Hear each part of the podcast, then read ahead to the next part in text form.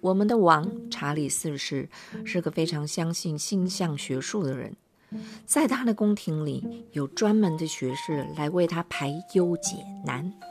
盖桥这件大事，学士们观测星象好多天，最后再加上数学命理，终于算出了一个吉时良辰。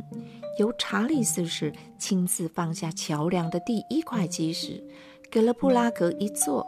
到现在几经洪水都没有倒的布拉格桥，那个年代叫布拉格桥。好，而这个吉时良辰也是布拉格最令人追寻的一个传说。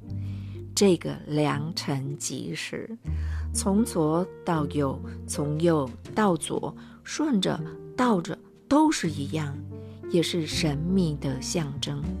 从最初到最后，一三五七九七五三一，一三五七年九月七日，不，不是，是九日七月。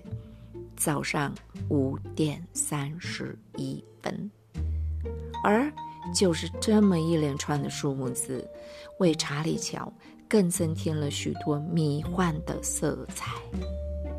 国王要盖桥，哪能乱来的？中欧地区多少人想抢这单呢？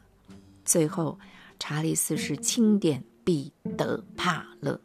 吼吼，听到他的名字要闪哦。这个帕勒还真让人怕了。你们不知道这个姓帕勒一家人有多强多狂啊！十四世纪德国境内专攻雕刻 and 建筑，还自创。Father style，帕勒家族，老爸亨利一三一零年出生，石匠工起家，一家子都是三个儿子，就这个老幺彼得，天生的建筑师。告诉你们，中欧地区六百五十年前他们家包的工程有多少？来，我们听一下。各位贵宾要先清楚一件事哦。以下都是他们曾经参与过规划及工程建盖，因为他们是神不是人啊，他们是人不是神。老爸亨利跟彼得都没有活超过七十岁。像教堂在欧洲最少一百年才盖得完嘛，哈。告诉你们，中欧地区六百五十年前他们家包的工程有多少？德国。纽伦堡去过没？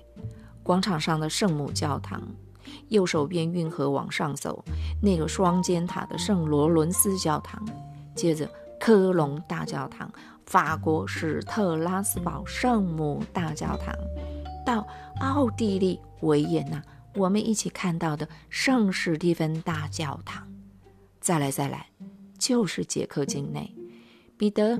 一三五六年，来到了波西米亚王国。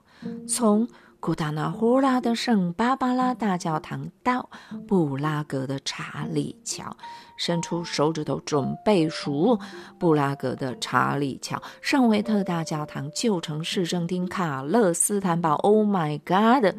还有四间教堂跟一个修道院，真的，彼得怕了。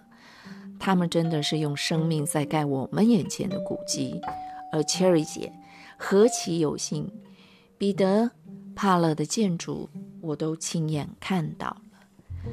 这么六百六十四年的漫长岁月里，查理桥的传说一缸子。查理桥 Part One，跟着 Cherry 姐，我们一起慢慢走。喜欢听 Cherry 姐说故事的贵宾，请持续关注、订阅我，也记得下载哦。你的一次下载就能让我赶快冲过门槛，获得免费、免费一小时在专业的录音室里说故事哦。我们下回见。